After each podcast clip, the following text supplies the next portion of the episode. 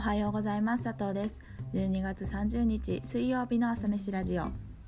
この配信は私佐藤が日々の気になるニュースやお仕事のこと好きな音楽やカルチャーについてゆるっとお話しするラジオです。一日の元気を作る朝飯のようにこの時間が少しでも元気の足しになることを願って気持ちだけは大盛りでお送りしていきます。はい朝飯ラジオ第100回目の配信です。とうとう来ました。100回目。おめでとうございます。バチバチって感じですね。本当に今年中に100いく目標が達成できたのでまあねひとまず良かったです。っていうかギリギリ危なかったんですけどそうでもとりあえず100回続けるの100回をね今更新していると思うとちょっと嬉しい気持ちですね。振り返るとまあ6月本当1日ですね。6月1日から始めたので約まあ半年ですね。勉強したこととか感じたこととか知ったこととかまあ誰かと話して気づいたこととかね。まあいろいろ話した気がしますがなんか実は冒頭で言ってるニュースとかお仕事とかカルチャーみたいな話って言うほどしてなかったような気もしています。まあそれでもねいいですよ。なんかまあいろんな話をするとかできるっていうのは、まあ、個人的に大事にしていることでもあって、まあ、その方がいろんな人と関わり合えるしなんだなんだろうなんかこう人生が豊かだなってめちゃくちゃ思うので、まあ、広く浅くね話をえー、振ったりとか引き出すみたいなのは、まあ、このラジオをしながら自分の中でもアップデートしたい部分だったりするのでこれはこれでね OK です。はい100回目ねその何話そうかなって感じだったんですけど、まあ、2021年ねどうしたいの話がねまあいいのかなと思うので今考えていることします。まあそうですね。2021年佐藤はまあ20代最後29歳の年になるんですけどなんか、まあ、もっとちゃんと自分がどういう人間になりたいのか見つける年にしたいなって思うんですよね。なんかうん今年は見つけるとかこれだって決めるっていうよりもなんかめちゃくちゃ自分を広げて何ですかね。分散？拡散？分散ですかね。分散させていったんですよ。仕事もまあ新しい、えー、環境にしたしまあいろいろするいろいろなことをねするようになったしプライベートはまあもちろんなんかその振り返りで話したようにコミュニティとかオンラインの講座とかまあ TwitterSNS のつながり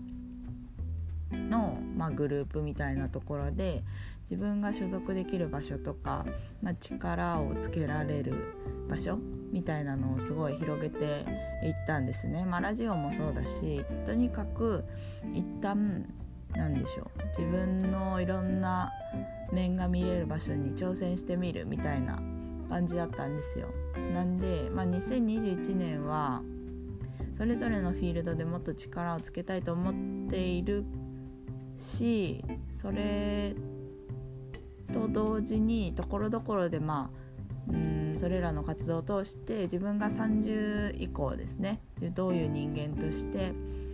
何でしょうどういう関わりを周りとか世の中としていきたいなかみたいなのは考えたいなと思います。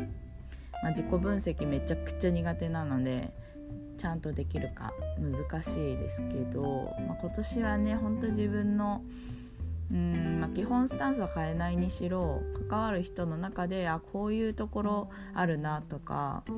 ういうの好きなんだなみたいなのは分かっていった年だったのでそこから選択したり自分がの自分のことを伸ばしたり縮めたりするところを見極めて自分ってこうやって生きていくのが得意というか好きなんだなみたいなのをなんかこう形作る年みたいな感じしたいなと思います。まあ、仕事もねもっと自分主導でやっていけるようになりたいしううんまあ今基本的に楽しいみたいには常に思ってるんですけど